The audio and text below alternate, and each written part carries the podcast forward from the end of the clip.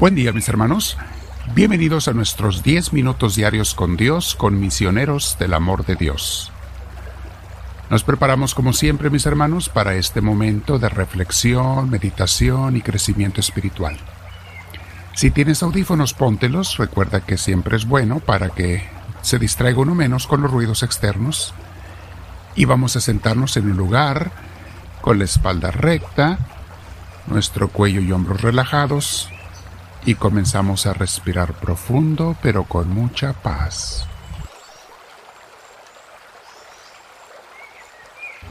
Respiramos profundo varias veces, pero deteniendo el aire unos segundos y luego lo exhalas, como saboreando el aire que Dios te regala.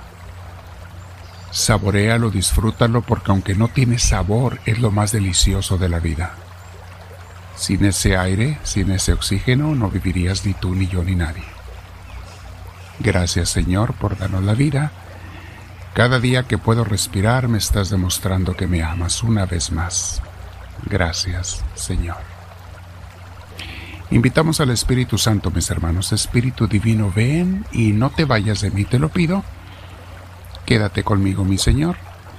Enséñame a pensar como tú, a ver como tú, a oír como tú, a hablar como tú quieres que hable y a tratar a los demás como tú quieres que los trate y a mí mismo también. Enséñame, Señor, te lo pido. Bendito seas. Una vez más, respiro profundo y me quedo, nos quedamos todos nuestros hermanos reunidos en muchos lugares del mundo, estamos reunidos a través de varias diferentes redes sociales, pero unidos en el Espíritu de Dios. Bendito seas, Señor. Vamos a meditar hoy, mis hermanos, sobre un título que se llama ¿Por qué me enojo cuando me insultan o hablan mal de mí? Ante esta pregunta, muchos podemos responder, pues es obvio, ¿a quién le gusta que hablen mal de él? Pero si analizamos más a fondo, en realidad las palabras negativas y las críticas, el que hablen mal de uno, eh, mis hermanos, eso no me, no me pone ni me quita nada. A ti si hablan mal de ti, eso no te pone ni te quita nada, sigues siendo exactamente la mismísima persona. Buena o mala, o mediocre como sea, pero las palabras de otros, sean buenas o sean malas, no te ponen ni te quita nada. Las palabras no me cambian por sí mismas, ni tampoco me hacen engordar. No, lo que digan de mí no me hace ni engordar ni enflacar. Entonces, ¿por qué me enojo? Si eso es realidad, ¿Por qué me enojo y a veces hasta me enfurezco cuando hablan mal de mí? La respuesta corta es, mis hermanos, porque tengo mucho ego. Amo mucho mi imagen. Que el ego es falso, ¿eh? No existe más que en la mente de las personas. Es algo que no existe. Pero lo tenemos todos, unos más, otros menos. Amo mucho mi imagen. Por eso me enfurezco cuando alguien mancha mi retrato. Yo tengo un retrato de mí que me presenta de tal forma y según yo así soy ante los demás, ese retrato, y las palabras malas manchan mi retrato, mi pintura. Ensucian esas palabras mi gran estatua, también tengo una estatua de mi persona. Y mientras más ego tengo, más grande es esa estatua. Que todo está en mi mente, mis hermanos. Mi autoimagen, mi nombre, mi reputación. Cada que hablo de este tema, casi siempre me acuerdo de un pasaje en la serie televisiva de la vida de Santa Teresa de Ávila, nuestra maestra, es mi maestra en la vida espiritual carmelitana, gran maestra para mí y para mucha gente. Y hay una escena en esa serie que es española, que con Concha Velasco se las aconsejo mucho. Estaba eh, gratuitamente en YouTube, ojalá que todavía esté, para que la puedan ver. Se las aconsejo, es hermosa, son como nueve capítulos, algo así. Y en una escena estaba ella, en un episodio de, esta serie, estaba en cuclillas en el convento ella, limpiando, tallando el piso del convento, cuando en eso entra una de sus monjas más jóvenes, de sus novicias, y que acababa de llegar del mercado, donde fue a comprar víveres, y le dice así preocupada y asustada a la Madre Teresa, Madre, Madre, que la gente en la calle anda hablando mal de usted, le están destruyendo su honra. Ella tranquilamente se enderezó de donde estaba agachada, limpiando, y con una risa burlona le contestó, Honra, ni la tengo, y malaya el día en que tuve alguna. La honra, mis hermanos, la reputación es otra cosa como el viento, como el aire, va y viene, nunca se queda. Un día va, otro día viene, un día te la dan, otro día te la quitan, un día te la elevan, otro día te la bajan, porque todo es falso, es artificial. Es como los adornos de Navidad, los pones y los quitas a tu gusto. Un día están, otro día los quitan, o los de Halloween.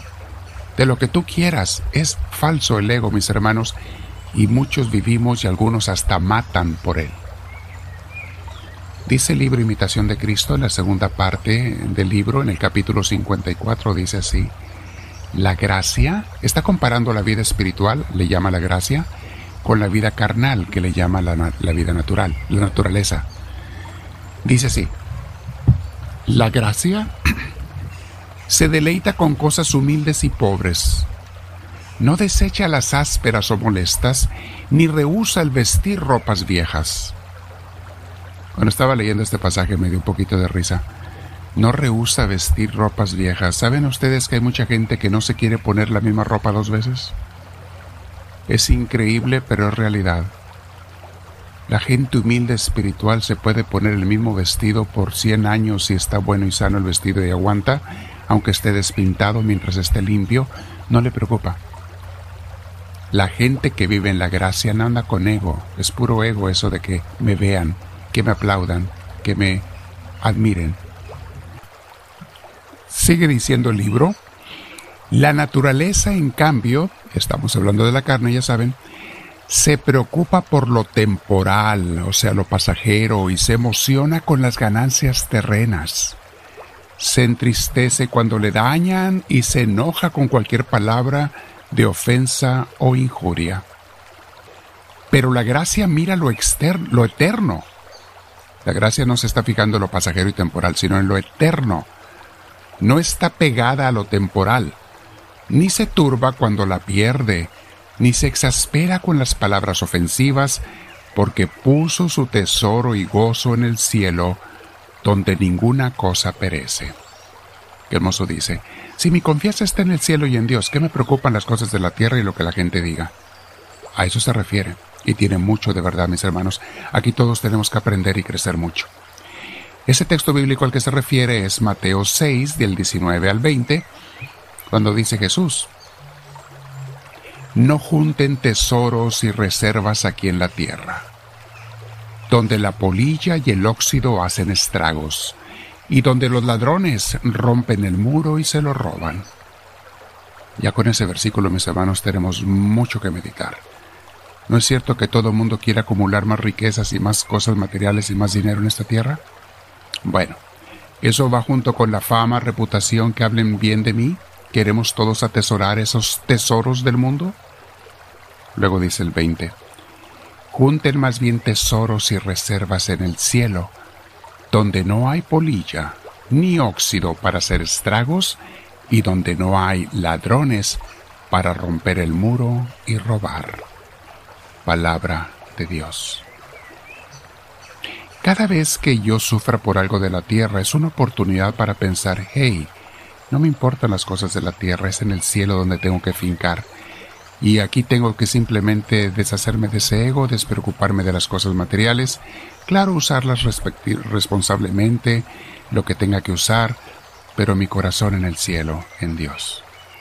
Vamos a quedarnos en oración un rato, mis hermanos. Platica con el Señor, suscríbete si no lo has hecho en la cruz que va a aparecer al final y sobre todo comparte con tus seres queridos estas enseñanzas. Sé una misionera, un misionero de Dios.